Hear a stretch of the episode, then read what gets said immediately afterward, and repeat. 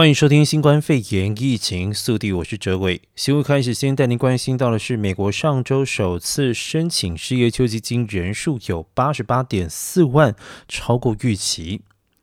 美国劳工部今天的报告显示，截至九月五号的一周中，首次申领失业救济金人数为八十八点四万，高于经济学家预测的八十四万，而且持续申领人数为一千三百三十八点五万，也同样高于市场预期的一千两百九十点四万人，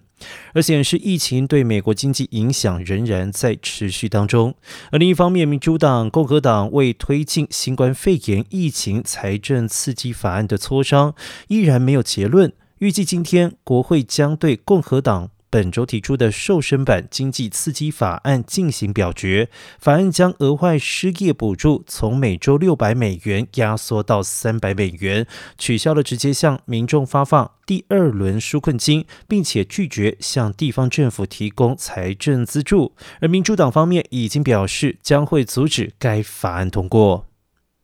再来关注到的是，亚马逊将招募三万多名的员工。亚马逊宣布将在当地时间九月十六号举行职业发展日活动，向所有求职者开放大约三万三千个工作职位，而平均年薪为十五万美元，以及长达二十周的育儿假。另外，在公司办公以及科技任职的员工，每年将获得平均十五万美元的薪酬，其中包括公司股票报酬还有福利。根据亚马逊称，疫情带来的经济影响使得许多人失业，被迫寻找新的工作。因此，职业发展日主要在于为所有求职者提供支持。而先前亚马逊曾经进行一项调查，显示发现有百分之五十三的美国人因为疫情而被迫寻找新的工作。再来关注到的是，全美十五座机场国际旅客检疫可能最快下周喊停。特朗普政府一月起加强筛检来自三座机场入境的武汉旅客，而过去几个月来，更多机场强化来自高风险地区的旅客检疫措施，但逐一筛检也让许多美国机场出现大排长龙而且拥挤的情况。而如今，据传特朗普政府即将取消对国际旅客的新冠肺炎加强筛检的措施，并且取消十五处机场的特定国家来访者规定。而根据路透社的报道，美国官员表示，这项改变最快将在十四号生效，但有可能延迟。而再来关注到的是，纽约曼哈顿出租公寓空屋增加两倍。曼哈顿地区出租公寓的空屋数几乎是去年的三倍，因为疫情期间，许多纽约客因为疫情退租出走。而根据报告显示，曼哈顿八月有超过一万五千间空置的出租公寓，远高过于一年前的五千六百间，空屋数是十四年前开始统计以来最高。分析师表示，租屋市场是曼哈顿房市整体强弱表现的最佳晴雨季，因为百分之七十五的公寓是用来出租，而且租屋市场比起房屋买卖市场，对供需变化的反应更加的迅速，而目前曼哈顿两房公寓的平均月租为四千七百五十六美元，许多的房东提供历年来最大的优惠以吸引租客。八月给新签约租客的免租优惠高达一点九个月。继续带您关心在地的消息，洛杉矶县卫生官员呼吁万圣节千万别让孩童家家户户讨糖。洛杉矶县卫生官员昨天表示，禁止十月三十一号万圣节举行派对，并且呼吁不要让孩童沿街敲门玩不给糖就捣蛋的活动。原因是很难在门前或者是门廊维持适当的社交距离，而且发放食品也有染疫的风险。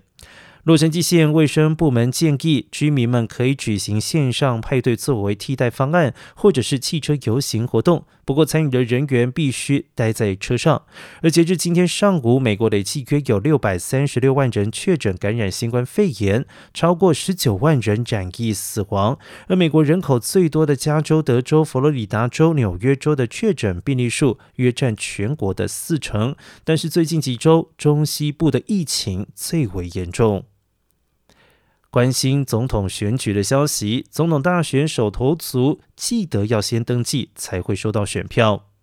距离十一月总统大选大约剩下八周的时间，疫情因素，今年加州的登记选民将会收到邮寄选票，无需申请。已经登记的选民才会收到选票，因此第一次投票的选民务必事先登记为选民。另外，呼吁登记选民如果有更改住址，请尽早更新信息。而根据数据显示，加州选民数量不断的增加，本次大选也是史上首次突破了两千一百万选民数量。为了防止邮局延误投递的时间，加州政府延长了投递时间限制，也就是在选举日之后的十七天之内，选举办公室收到的选票都算合格。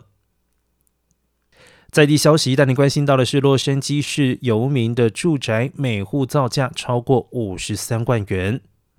洛杉矶市主计长盖坡林九号报告指出，洛市为游民新建的平价住宅，每个单位平均造价已经达到了五十三万一千元，其中有两个建案的单位费用甚至达到了七十万元。这些游民住宅单位成本原定为三十万元，很大一部分原因来自于施工的延误。虽然收容游民的 Proposition Triple H。已经获得了选民同意达四年之久，但是盖波林说，四分之三的建案还没有动工，许多计划甚至可能永远无法落实。而这些问题早在疫情出现之前就已经存在。主机长先前曾经建议落实不要新建住宅，而是改装汽车旅馆或者是开放式宿舍，以节省经费，还能够让游民更快有个栖身之所。盖波林表示，大家可以而且应该做得更好。他并且建议以中途之家或者是收容住所取代新建住宅。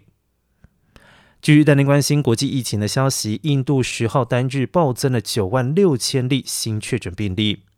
印度卫生数据显示，印度新冠肺炎疫情仍然继续恶化，单日暴增了将近九万六千人确诊感染，使得确诊总数突破了四百四十万大关。此外，今天新增了一千一百七十二例死亡案例，创下了一个多月来最高单日死亡记录。而境内病逝总数累计超过了七万五千人。而根据路透社的报道，印度新增病例速度为全球最快，疫情严峻成程度仅次于美国。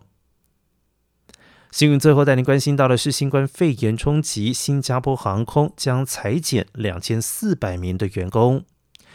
新加坡联合早报报道，受到新冠肺炎疫情严重打击的新航集团十号宣布，将削减旗下三个航空公司的大约四千三百个职位。而新航今年三月起就已经通过冻结招聘、不填补空缺、提前退休计划以及允许人员自愿离职等措施，削减一千九百个职位。因此，最终受到影响的本地以及外地员工预计将有两千四百人左右。新航十号下午发出声明，指出集团已经开始与本地工会进行讨论，而双方会密切合作，以便尽快为受影响的员工做出安排，尽可能降低他们面对压力与焦虑。